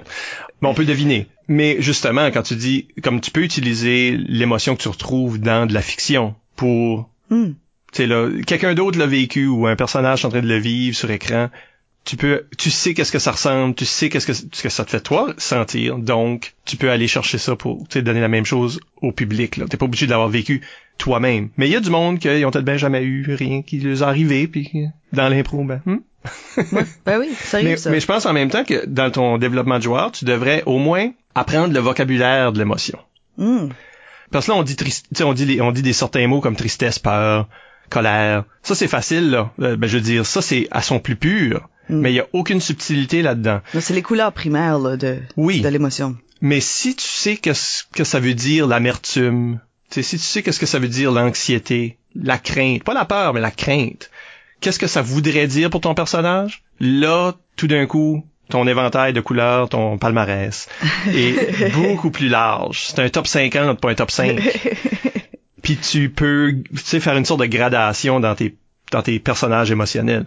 Mais si tu sais pas qu'est-ce que ces mots-là veulent dire, si t'as jamais identifié qu'est-ce que le mépris ça a de l'air, ben tu, tu te coupes des ponts là, tu t'empêches de ça, se peut que ça arrive puis que tu le fasses, mais je pense que si tu l'identifies, t'as peut-être un outil que tu peux utiliser plutôt que quelque chose qui arrive. Puis je pense que tu peux transitionner mieux entre des émotions si t'as des subtilités entre. Tu sais, c'est comme si tu vas de triste, c'est facile d'aller à tellement triste que là tu te fâches mais il y, a des y a des shades de couleurs entre triste puis fâché là si tu comprends qu'est-ce que les émotions qu'il peut avoir entre tu peux les utiliser pour le transitionner d'une à l'autre beaucoup plus naturellement en impro surtout pour un impro qui, qui se veut plus réaliste je pense que tu peux utiliser ce vocabulaire-là pour faire ça. En parlant de transition, prenons la question d'Amélie Montour sur Facebook qui dit à Anne-Marie, tu es une joueuse très intense, qui amène beaucoup d'émotions et d'expression au jeu. Est-ce que c'est difficile de garder cette émotion si le joueur de l'autre équipe est overwhelmé par ton jeu? On pense ici à une impro de noyade dans la piscine, à la cuille, à la polytechnique. Je sais pas c'est quoi cette ben, impro. Oui, cette impro. Euh, je rentre dans une, impro puis je suis vraiment expressive, comme je fais plein de choses. Puis tu sais, on a tout été dans ce mix là où ce qu'on est bloqué puis on sait pas quoi faire, puis on sait pas quoi dire, on est comme en train d'avoir la pire impro de notre vie. puis j'étais dans un impro avec cette joueuse là qui était en train d'avoir comme la pire impro de sa vie, qui voulait juste que quelqu'un siffle. Puis là, qu'est-ce que tu fais dans un impro où ce que le joueur te donne rien? Puis toi dans l'histoire t'es très émotionnel. Et fait que là, il y a un certain malaise là. Puis mon premier réflexe c'est tout le temps de bon ben tasse-toi de côté, moi je vais jouer mon impro. qui est pas nécessairement peut-être le bon réflexe. Je sais euh, pas si c'est pas le bon réflexe, Anne-Marie. Ah oui, ah, Michel? pourquoi, Michel? Parce que j'ai l'impression que comme ton personnage a une intégrité émotionnelle, l'autre personne n'a rien. Fait que ce qu'on a, c'est ça. Oui, important d'inclure l'autre personne dans l'histoire, mais je pense que ton état émotionnel ne peut pas facilement changer. Oui, la transition dont Isabelle parlait tantôt, tu peux transitionner vers quelque chose qui réagit à la non... Parce que la non-réaction de la personne, c'est une réaction en soi. La, face incapable de dealer avec ton état émotionnel, toi, faut que tu utilises ça, mais tu peux pas euh, trahir ton propre état émotionnel. Sans ça, l'improvisation est incohérente t'as rentré avec quelque chose que le monde a tout de suite remarqué, puis là, t'es obligé de le perdre parce qu'un autre joueur écoute pas ou est pas capable de, de processer cette chose-là. en réalité, il y a une autre personne dans la pièce. Si t'étais triste, je pense pas que c'est ça l'impro, là, mais si t'étais triste, euh, tu sèches tes pleurs vite, vite, vite. T'essayes de cacher que t'étais émotionnel parce qu'il y a une autre personne là. Ou cette personne-là t'insulte par sa, sa non-réaction, par sa nonchalance. Tu sais, fait que tu peux comme non, encore plus, c'est comme tu me comprends pas, c'est ça, tu sais, l'impro devient à propos de ton incompréhension face à mon état émotionnel qui a déjà été établi dans l'improvisation, sauf dans la piscine. Julien. Je... Oui, Julien. Julien. non? Oui. ben, puis il y a la partie aussi, moi je suis une arbitre, puis tu sais, je veux enseigner, puis je veux encadrer des joueurs, puis même quand tu joues. Même quand je joue, tu Hmm. sais, je veux rendre ça un espace confortable pour tout le monde, que tout le monde puisse grandir. Puis Ok, Rémi Goupy. oui. je veux quand même laisser comme lancer des perches à la personne qui est pognée dans un impro qui est la pire impro de sa vie. En même temps, il y a l'autre partie de moi qui est comme bon ben laisse faire, moi je veux jouer l'impro parce que je veux faire un bon show puis pas passer l'impro à faire mais qu'est-ce que toi tu penses? Et qu'est-ce que toi? Non. Je pense qu'il y a un, il y a un, il y a un milieu là qu'on peut Ouais. sûrement atteindre, mais euh, peut- peut-être des fois on rentre trop fort au poste. C'est peut-être comme Ben, c'est peut-être ça qui arrive à cette oui. personne-là. T'as rentré oui. comme à pense que 100%, j'ai puis la rentré, personne euh, était comme, je comprends même pas son accent d'Acadie. Parce que je viens, viens de Chediac, mais Mais, je euh, comprends pas nos comprends accents pas. mais quoi? dans l'histoire. Parce que ça, si ça c'est too much. Oui. Peut-être peut-être que dans l'histoire c'est moi qui ai à blâmer. oui, on, on Ben, était pas, on est- peut-être too- much, mais juste, je trouve ça, ça, ça touche beaucoup la rudesse là, jusque elle était pas too much, si l'autre personne aurait mieux réagi. on sait pas ça, par exemple. Ben, Ben toi t'étais là, Isabelle. j'étais, j'étais là. T'étais le coach. Ah, l'impro, oui, ok, oui, là, je me rappelle. Ah, non, non, t'étais pas too much. Bon, merci. Non. Mais too much pour l'autre personne. Oui, ça, oui. ça peut parler de la limite de l'autre personne. Marc-Samuel Larocque sur Facebook pose une question et ensuite donne un plein contexte. Euh, je pense que c'est le premier chapitre de son autobiographie. où ce que il dit euh, selon selon euh, Anne-Marie, où se trouve la limite de l'émotion en impro et il s'explique. Pour ça, c'est certainement une des limites, l'incompréhension de l'autre joueur ou même, je pense, l'incompréhension du public. Des fois, si tu rentres trop Ouais. fort, le public peut être comme qu'est-ce qui se passe? Lui dit, une des choses que je remarque en impro, c'est que le public et les improvisateurs ne votent pas pour les mêmes choses. Euh, je préfère voir un personnage vrai avec une subtilité d'émotion et voir une évolution dans une impro. Cependant, je semble voir des gens gagner une impro contre ce genre de personnage alors qu'ils criaient, pleuraient, étaient loud et c'est ça qui a fait rire le public et qui a finalement remporté l'impro. Donc, est-ce qu'un improvisateur devrait jouer un personnage théâtralement juste ou tomber dans l'exagération et la caricature pour gagner le vote du public? OK. Marc Sam. Euh, Merci pour votre question. Merci pour ta Et question. votre thèse. Euh, ben, je pense que la textbook bonne réponse c'est euh, théâtralement juste. Euh, je pense que dans un monde parfait, ces deux choses-là peuvent exister en relation symbiotique de, de l'impro. Certainement dans Euh, le même match. certainement pas dans dans le même impro, match. ouais. Dans la même impro, je suis sûre que ça se fait de façon adéquate, là, sans qu'il y ait un joueur qui crush l'autre personne. Ben, je pense Euh. que, je pense que quand ce que c'est fait, comme ça, c'est souvent pour faire un effet. Oui. C'est comme, soit que tu veux le contraste émotionnel ou que tu veux qu'il progresse de cet état caricaturé-là à progressivement beaucoup plus théâtralement puis sérieux. Puis c'est ça l'impact que ça sur le public. Le public est accroché par la fausse émotion. Puis là, ils sont déjà investis. Fait que là, quand ça devient de la vraie émotion, ils sont comme, oh my god. Ouais, parce que Marc Samuel, c'est une drôle de personne. Euh, c'est drôle de c'est une drôle de personne oui, parce que euh, il est, euh, c'est un joueur qui peut être excessivement euh, cabotin. Oui. C'est là, euh, il rentre dans des impros libres puis tu vois toujours son petit, son sourire. C'est un coquin, facilement un petit coquin là. Mais aussi quand il rentre dans une dramatique, il- déceptivement touchant. Mhm. Comme il va vraiment chercher quelque chose de vrai, comme il y a vraiment ces deux côtés-là à sa personne et la- sa, sa couleur dramatique match même pas sa personnalité dans la vie. Comme tu penses pas que ce joueur-là peut faire ça. Et c'est un peu ça son, son charme, s'il y en a un. S'il y en a un. Comme joueur. oui, Comme joueur. oui, je suis d'accord. Puis en même temps, je pense que si on joue toutes nos impros, parce que le point c'était que le public vote pour le drôle, ben si on vote tout, on joue toutes nos impros pour euh, qu'est-ce que le public va voter ou ah le public a pas voté pour l'impro que moi je pensais qu'il était meilleur, mais euh, on passerait pas au travers, je pense. Non, faut, faut pas... euh, Non, parce que cette pression-là va pas nécessairement tout le temps nous guider dans les, les bonnes directions non plus. Non, puis je pense que et tout, faut que tu. Je pense que le spectacle devrait avoir toutes ces couleurs-là. Puis tant qu'on a un élément, le- ce qui est important, c'est l'élément de vérité. Mais tu peux avoir de la vérité dans ton euh, personnage caricaturé. Il y a quelque chose qui est quand même vrai dans Oui. dans le monde. C'est juste comment est-ce que ces deux choses-là s'agencent des fois qui peut être awkward? Là, tu sais, t'es dans une improvisation euh, euh, avec, euh, t'es en train de créer une atmosphère. Puis là, le troisième joueur rentre avec quelque chose qui est pas si t'as entendu Euh. je sais pas si t'as entendu l'épisode d'Arémi Goupy mais il parle de il y a une impro avec qui que Avec moi, oui, oui. que t'es dedans je- Qui m'a marqué. une avalanche Pour ne pas dire traumatisé. et toi euh, vous deux vous êtes euh, en train de créer une atmosphère qui se veut réaliste et intense et émotionnelle puis il y a un troisième joueur qui rentre faire euh, du mauvais goût Puis je peux-tu mentionner dans cette histoire-là que moi, je, à ce point-là, je suis encore au secondaire ou fraîchement sortie du secondaire. Puis là, je fais un impro intense avec la personne qui était mon coach en ce temps-là. Et là, la troisième personne rentre avec aucun regard pour l'intensité ou l'émotion qui a été posée dans l'impro. Puis euh, fait des jokes de pingouins qui chient. C'était ça l'histoire. Vous en souveniez. Euh, c'est dur à oublier. Mais ouais, c'est ça. C'est que là, c'est comme un joueur qui est pas en train de respecter euh, l'atmosphère qu'on crée puis qui fait euh, des jokes faciles.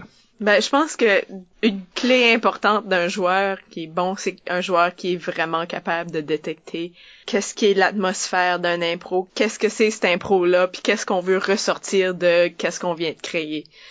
Puis je pense que dans ce cas particulier-là, je suis pas sûre que le joueur avait vraiment Saisi. saisi. Non. Eh ben, ça, ça arrive des fois que tu, tu le files que quelqu'un dans l'impro dit quelque chose qui a rapport à l'impro, mais aussi t'aimerais dire à le joueur de sortir de l'impro.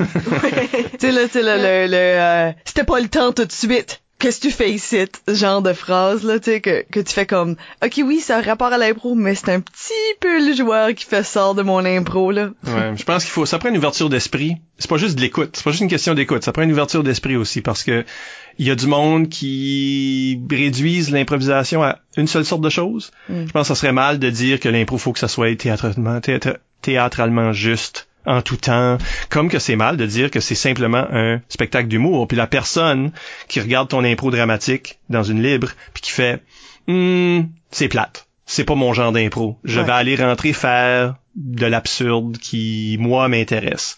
T'as t'as ruiné le show pour tout le monde qui trouvait ça intéressant, là.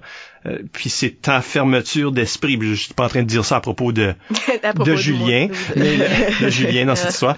De- je suis pas en train de dire ça à propos du pingouin, mais euh, euh, nécessairement, mais des fois c'est un motivateur pour des certains joueurs. Ils vont rentrer parce que les autres trouvent ça. Ils comprennent. Ouais, ils trouvent, ils comprennent pas qu'est-ce que tu essayes de faire. Fait qu'ils essayent d'aller réparer quelque chose qui avait pas besoin d'être réparé. Toutefois, faut faire attention, par exemple, parce qu'on a tendance à penser que euh, si c'est plus théâtralement juste ou plus dramatique ou plus émotionnel puis intense, c'est nécessairement une meilleure impro qu'une impro comique. On, a tendance à, valoriser ou peut-être, je sais pas, moi, placer plus sur un pedestal l'impro plus dramatique quand, évidemment, l'impro euh, humoristique, euh, c'est le drôle, le fun, a, a aussi une valeur, mais a pas nécessairement moins de valeur que quelque chose qui est dramatique. Il y a des dramatiques qui sont pas réussies, puis sont pas intéressantes, puis sont plates. Puis qu'on a déjà vu, puis quand Ouais. euh, le ouais, puis les le- Fait que juste en faisant une impro dramatique ou lourde en émotion ou intense, ça veut pas nécessairement dire que tu mérites le point automatique. le monde des comédiens a le même problème où ce qu'on va plus valoriser des performances dramatiques puis trouver que la comédie c'est plus c'est plus bas là quelque part sur ce quand la comédie la majorité des grands comédiens vont, vont dire la comédie c'est beaucoup plus difficile Mhm. il y a quelque chose d'insaisissable des fois là tu peux pas juste nécessairement acter drôle faut que ça vienne de quelque part là. comme il y a du monde qui ont de la misère avec cette chose là fait que comme qu'il y a des jokes faciles il y a du drame facile Ouais. comme ta chanson country Oui. de tantôt, que c'est du drame facile, juste dire des choses qui sont supposées d'être tristes. Triste. Voici une liste triste. Voici le palmarès de triste. Top 10 de Numéro un. Le- la mort, tu sais, c'est juste... Oui, ok. Non, non, tu divises tout ça. C'est la mort de toutes les différentes personnes, là. Ouais. Il y a plusieurs... Puis il y a une autre sorte de drame facile là, que je trouve, c'est c'est le cette improvisation-là où ce que on va juste se mettre soi-même en scène. Parce que c'est pas de l'impro, c'est du... Moi, Moi- j'ai cette émotion-là. Donc, Ouais, moi, je, moi, je suis en train de vivre ça en tournoi tout de suite. Euh, C'est mon dernier tournoi. Je veux dire bye à mon coach. Euh, et tout le respect aux gens qui l'ont tenté, cette improvisation-là. puis, euh, Parce, mais à quelque part dans ma vie, je l'ai vu plus d'une fois, ce genre d'impro-là. Mhm. Puis m- peut-être que le public vote pour ça. Peut-être que le public euh, trouve ça touchant. Peut-être que tout le monde est en train de brailler sur le banc. là. OK, mais est-ce que c'est vraiment de l'improvisation? Et moi, je me sens tout le temps un petit peu... euh, je je- moi, je, je ressens un malaise des fois par rapport à ce genre de choses-là. juste parce que euh, on dirait que t'as perdu ton personnage, c'est plus un spectacle. C'est est-ce que nous le public, on te connaît assez pour que tu nous révèles ceci? Puis ça peut marcher, comme que ça peut être comme hmm, un peu cheap. Ben je, pense aussi que ça marche juste si tu gardes cet aspect théâtral là puis t'es pas juste en train de te vider le cœur t'es pas en train d'avoir une conversation avec une un ami là. La crowd c'est pas ton ami. Euh... c'est ça. C'est ça. C'est très vrai ça. Tu peux faire ce genre de choses-là où tu vas puiser de ton vécu spécifiquement, mais si tu gardes pas cet élément de théâtre-là, ça file un peu pour le public comme si qui comme sont accidentellement rentrés dans ton appart pendant que tu te changeais là.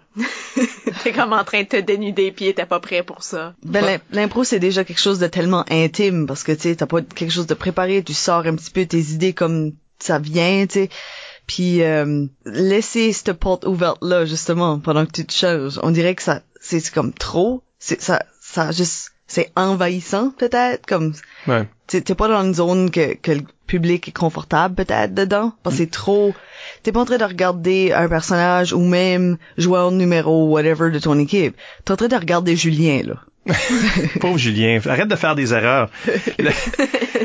Mais oui, c'est le la vulnérabilité, c'est important mm-hmm. pour comme attache comme être attachant au public. Mais je pense que comme s'il y a une, des limites par rapport à l'émotion, c'est ça où ce que c'est comme on est venu voir un spectacle puis je suis pas sûr que si tu vas me créer un malaise, que ce soit par exprès que tu veux créer un malaise, que tu veux mm-hmm. créer une improvisation avec cette couleur là dedans, mais sans ça, bizarre. Puis je pense que pour le public et tout, peut-être qu'il file une obligation de voter pour ces impros là aussi. La pauvre, le pauvre Julien qui pleurait dans l'arène, puis c'était euh, sincère, là. Il pleurait pour vrai. C'est ça. Hmm. Mais c'est pas, tu sais, dans le même sens qu'une une impro comique peut être plus bonne qu'une impro dramatique. Comme peut-être que cette impro-là, comparé à l'autre impro, était quand même moins intéressante, tu sais. Ben, le public peut se sentir une obligation de ben s'évider le cœur.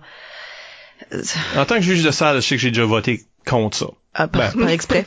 non, non, pas contre ça. Je veux dire pour l'autre, pour l'autre improvisation, parce que ça c'était du. Puis on s'entend que c'est mon long, euh, ma longue carrière en impro qui fait que j'ai vu beaucoup de choses déjà. Oui. Mais aussi, ça prend pas un, effort, une réflexion improvisatrice. Euh, de relater son histoire. De, juste dire qu'est-ce que t'as dans la tête tout de suite là, tu sais, ça peut être. Hmm. Puis l'autre, si l'autre improvisation est supérieure, ben elle est supérieure. Ben, ça, ça peut sonner faux aussi. On dirait que comme tu connectes pas nécessairement autant que tu penserais que tu connecterais vu que c'est une vraie chose. C'est trop, je crois que c'est trop intime. Anne-Marie a exactement la bonne euh, analogie dans le sens que on dirait tu t'allais juste chez la personne pour aller leur donner quelque chose puis là tu rentres ils sont nus. C'est comme wow ça c'est pas notre relation tout de suite. Comme pourquoi ce que je suis en train de voir c'est c'est pas ça compute pas dans ce que je pensais que j'allais voir ce soir. Ouais. On a peut-être le temps pour une dernière question on a-tu, Michel? Oui. Le temps pour une dernière question. On a, et elle vient de Gabriel Gagnon sur Facebook. Et Gabriel nous demande, les arbitres sont habituellement une force autoritaire objective, plutôt froide d'émotion. Où est-ce que ton style d'arbitrage se place là-dedans? Parce que, comme on en parlait tantôt, tu pitches des affaires. Je suis agressive. Oui, ben c'est ça. Est-ce que on peut parler, je pense que on peut peut-être parler de l'émotion de l'arbitre et le mythe du manque d'émotion de l'arbitre, je pense. Parce qu'il y, a vraiment trois émotions de base pour un arbitre. Il y a le, le délice. le délice. J'aime trois. j'aime vraiment, j'aime vraiment l'improvisation. Puis, tu sais là, j'enjoy de, de sympathiser avec les joueurs. Comme un arbitre peut être, peut avoir ça. Un arbitre peut être euh, arrogant. Mm-hmm. L'arrogance, le mépris, le dédain pour les joueurs, le mauvais jeu. Le dédain me fait rire. je suis le maître absolu du jeu et incarner ce personnage. Et là, il y a le la colère, cette rage là, parce que c'est encore pire. L'arrogance, c'est que je me crois, mais la rage, c'est vous êtes terrible. il y a trois il y a trois aspects émotionnels d'un arbitre. J'aime vraiment ça, j'haïs vraiment ça, mais d'une façon ou d'une autre, moi je suis great. ça c'est ça, c'est le statut émotionnel. Est-ce que quand ce que tu pitches les affaires, c'est vraiment, ça vient d'une place émotionnelle ou c'est juste de la simulation, pareil comme que tu fais, comme quand tu joues? Je pense que c'est parce que je suis une personne vraiment euh, enragée dans la vie. Moi, je pitch des, des souliers tout le temps. Euh, non. Toi, la part des défaites, là. Défaites, là. Juste... juste... des trous dans les murs. ouais. avec des avec des heels qui qui sortent. oui, tes C'est même pas, là, là. Oui, il y a juste des souliers. C'est comme un jeu de fléchettes. Euh, Elle est obligée de s'acheter des souliers constamment. constamment. Euh, non, non, je pense pas que c'est- je pense que c'est simulé, là. Ouais. C'est un- c'est tout un personnage. Mais on a tout arbitré ici, on, on sait comment c'est. Tu, tu mets le show de l'arbitre, mais en même temps, tu essaies de garder tes punitions, comme tes punitions, c'est séparé de ton arbitrage, le jeu de l'arbitrage. T'essaies d'être autant objectif que tu peux. Ouais, c'est pas de la, C'est pas facile. ça vient pas d'une place subjective nécessairement, même si le jeu est complètement subjectif, on Ouais. s'entend. Fait que, fait que l'émotion devrait pas affecter ton jugement en tant que officiel, là, t'es là, en tant qu'arbitre qui décide des punitions puis qui les explique. Mais le reste, pour l'élément spectacle, ça a plus sa place? Oui. Parce que si vous voyez, si jamais vous aviez accès au, à l'arbitre dans le coin, il y a des bandes ouvertes des fois puis tu vois l'arbitre très bien, Ouais. mais d'au- d'autres fois c'est caché. L'arbitre est en train de réagir aux joueurs. Le, tu sais, l'arbitre est t'essayes de, de rester impassif jusqu'à un certain point, puis t'as d'autres choses à penser. Là, faut que tu regardes le temps, faut que tu penses aux punitions. T'es tout le temps en train de calculer des choses dans ta tête. Comment je vais expliquer la chose que je viens de donner? Tu comme il y a plein de choses qui se passent dans ta tête, mais t'es drette là, puis c'est ça arrive souvent que l'arbitre est en train de rire de qu'est-ce qui se passe. Il peut pas montrer ça, mais il est en train de rire de qu'est-ce qui se passe. Euh, tu sais, t'es la première ligne du public pour les joueurs. Eux autres peut-être qu'ils voient pas le public, ils sentent pas le public, mais toi t'es drette là. Tu peux pas t'empêcher souvent de de de, tu sais, de moins sourire, de moins comme être encourageant dans ton dans le coin ou d'être vraiment l'inverse. en train de pleurer. Ouais, eux autres ils te voient. Ben ça, tu vous as-tu déjà arrivé d'être De pleurer dans la, assis dans le coin dans Ouais. la bande, oui. Toi, Isabelle. Oui, ça m'est arrivé. Moi, ça j'ai- m'a ça m'est déjà arrivé que j'étais pas capable de siffler Ouais. comme la fin de l'impro parce que je pleurais tôt. Ouais, moi j'ai déjà eu comme ok, je peux pas, faut que je laisse l'impro aller parce que je suis choqué. Je suis pas comme je peux Euh, pas oui. me lever tout de suite parce que je- T'as juste être en larmes oui. devant le Puis, public, là. Si jamais vous voyez comme une impro qui est touchante, puis que c'est moi qui l'arbitre, euh, les chansons que je vais courir à table de stat vite en titi. comme je cours vite à la table de stat, puis là je me reprends sur le dessus, puis il y a juste le, le maître de cérémonie, statisticien, tout ça qui, qui peut-être ont accès à mon euh, Fait que ça brise pas comme ton personnage d'arbitre, mais en même temps, C'est ça, le personnage d'arbitre doit rester intègre, puis le public doit pas voir ça. Mais des fois, le public won't see me cry. ben ça peut être dur, tu sais, je- tu sais comme ah oui. tu veux, tu veux garder ton cette intégrité là, puis pour le spectacle, puis en même temps, tu veux pas non plus dire au public ah s'il vous plaît votez pour ces gens-là. Ouais. Tu sais, Mais à- mettons à que cause de ta réaction. Que ça passerait mieux. Oui, oui. Je pense qu'il y a de quoi de vulnérable et touchant de tu brises cette barrière-là, tu laisses le public voir que t'es un être humain, malgré qu'on est des robots. Oui, oui. Euh, comment comment fancy que Euh. les chips sont rendus. Oh God. La programmation là, ça a tellement Subtil, avancé les dernières années.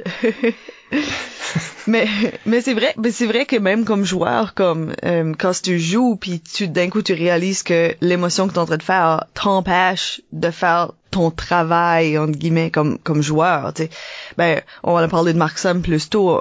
On avait fait une impro euh, de 15 minutes, euh, parce que lui était le, le personnage central, puis c'était super intense, puis dramatique. Puis à un moment donné, je suis en train d'avoir une chicane avec euh, Mathieu Chalifou, qui est mon mari dans l'histoire. Puis c'est vraiment comme intense, puis comme vrai là, comme ça vient vraiment chercher de quoi que si quelqu'un dans le public aurait vécu ça, il aurait filé comme oh, comme je, je connais ça.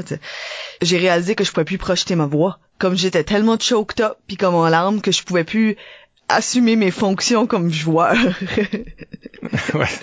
C'est ça, là, faut pas se laisser c'est ça, puis comme prendre. comme arbitre, c'est ça aussi, tu sais, là, veux, veux pas, comme, tu, tu peux pas te mettre à brailler pendant que t'expliques une punition, là, tu sais, comme, faut, faut que tu, faut que tu ramènes ça à, être capable de faire l'impro pareil. Puis c'était pas une impro qui était nécessairement triste cette affaire là, ou ça l'était-tu euh, c'est c'est un mélange, tout, tout, tout C'était plein d'émotions en même temps. Mhm. C'était une 15 minutes, là. C'était interminable. Euh... fait qu'il y avait plein d'émotions de triste, colère. Il y avait plein de petites scènes à l'intérieur d'une grosse impro. Fait que toutes ces émotions-là pouvaient vivre en dedans de ces Ouais. 15 minutes-là. Parce que j'ai l'impression qu'on a souvent parlé de ça, d'émotions, comme si on parlait seulement de la tristesse. Mhm. Parce que c'est celle-là qui, qui vient avec un symptôme physique euh, C'est difficile ça, à... c'est le tout, là. C'est le- difficile aussi Puis des, faire. ouais, des fois, je m'attrape à faire, bon, ben, je vais juste rentrer dans le dramatique, pleurer un peu, là, puis là, gagner ça, Cheap. là. Ça marche, c'est ça le Ça pire, hein. marche, c'est ça, Ça le marche. pire. Puis là, je me sens mal après, je suis comme, Ouais. c'est cheap, ça. Le monde respecte que tu es capable de faire ça. Mais il y a d'autres couleurs. Les deux couleurs. Puis il y, a des- Ouais. il y a quelque chose de spécial à voir la réaction au public à quelque chose qui est pas la tristesse ou la colère. tu sais. Comme cette impro-là de 15 minutes, c'était vraiment comme creepy puis bouleversant vers la fin. L'impro a fini, l'arbitre a sifflé, puis le public a juste... Il y a, il y a comme un plein de 10 secondes où ce que personne n'a bougé. Comme le monde n'a pas applaudi, ils n'ont pas réagi, ils étaient juste assis là en train d'essayer de processer qu'ils avaient vu quelque chose de bouleversant En choc. en choc total. Puis à un moment donné, ils ont comme, ils ont fait comme, ah, euh, oui, ok. Non, quand c'est réussi, ces affaires-là, puis la, la tristesse, c'est comme ça crée une, une empathie. Tu sais, le monde fait comme, ah, ça peut les faire pleurnicher, là, mais je veux dire, ah. Mais les autres sortes d'émotions, comme j'ai souvent, comme mes, mes improvisations dramatiques préférées ne, ne jouent pas sur la tristesse, mais jouent sur d'autres choses. Comme, euh, comme tu dis, le bouleversant, malaisant. Euh, comme j'ai déjà vu une improvisation incroyable à propos d'un prédateur sexuel qui qui parle avec la fille de la fille qui, qui- de la femme qui sort avec là, ce genre de choses puis il est juste en train de dire des choses inappropriées puis comme public ça prenait tout on dirait surtout à la fin je pense que l'impro a fallu qu'elle finisse en pratique comme ça qu'il n'y avait pas de euh, de durée mais à la fin c'est devenu comme intense entre le public qui était les autres joueurs puis l'improvisation qui se passait où ce que je pense qu'il y a du monde qui aurait été le battre là là Ça allait provoquer ça, ça, chez le- les spectateurs. Le monde là. était comme, toi là. Puis oui, c'est ça, ça faisait ces choses-là, comme que euh, j'aime beaucoup des choses qui, qui jouent sur une violence, par exemple, comme un, là, interrogatoire qui vire au vinaigre, là, quelque chose comme ça. Ça peut être, c'est comme choquant tout d'un coup, c'est intense, c'est bien joué. Comme l'inverse, une de mes préférées à- de, de ma vie, c'est euh, Jean-Sébastien Lévesque puis Geneviève Arsenault à l'IQM une fois. Puis ils ont juste joué un couple sans émotion Hmm. ce qui était juste en train de préparer le sandwich pour aller travailler puis embarquer dans le char puis c'était juste ça. Puis leur conversation était minimaliste. C'était juste un couple que tu savais que c'était fini. Il y avait juste un sous-texte émotionnel. Tout avait arrivé avant en d'autres mots. Tout était déjà arrivé puis c'était juste épuisé. Puis on voyait le restant si on veut. Puis ça c'est comme tu penses une impro se passe rien. C'est une impro plate entre guillemets mais c'est super intéressant parce que c'est une couleur émotionnelle qu'on voit pas Ben, je pense que on, on a parlé de la musicale un petit peu plus tôt dans l'émission, puis je pense que euh, peut-être c'est pour ça aussi que Anne-Marie a tellement une affinité avec ces deux choses-là ensemble, parce que l'émotion peut souvent fonctionner comme une, une genre de trame sonore sur une impro. Comme tu sais, cette impro-là, sur papier, ce qui s'est passé, c'est deux personnes qui se font des sandwichs puis qui se parlent pas trop.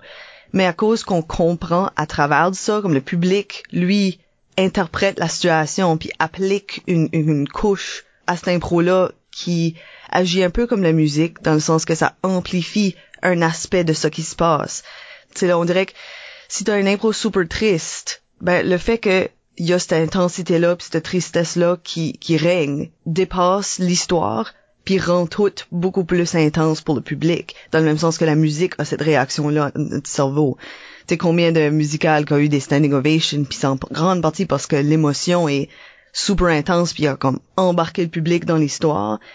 Mais je pense que l'émotion peut faire le même genre d'affaire. Ça, c'est un genre d'effet-là sur le public, puisque c'est comme une, une c'est comme une trame émotionnelle qui s'ajoute puis qui amplifie ton histoire.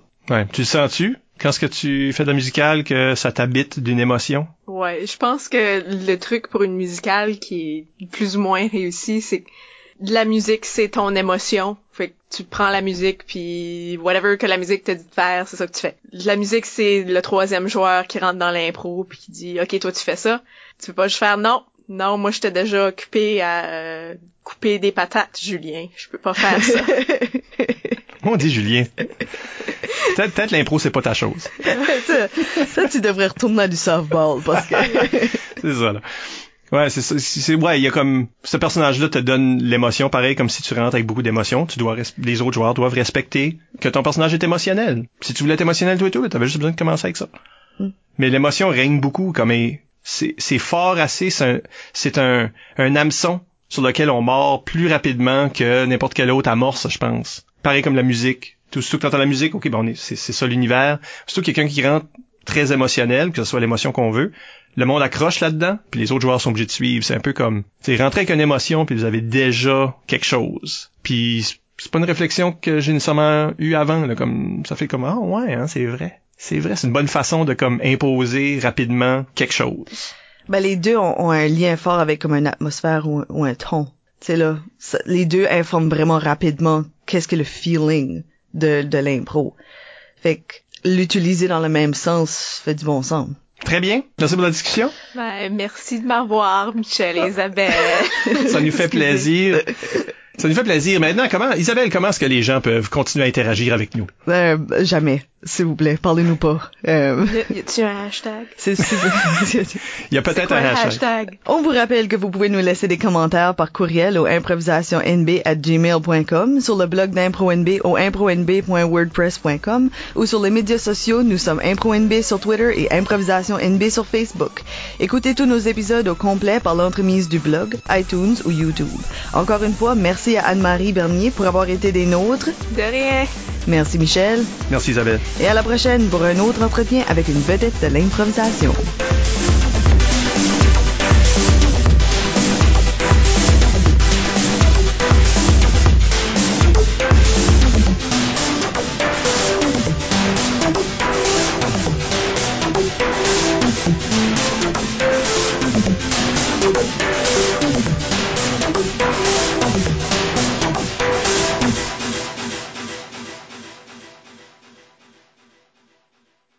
Michel Albert, toujours au, fric- au fricophone.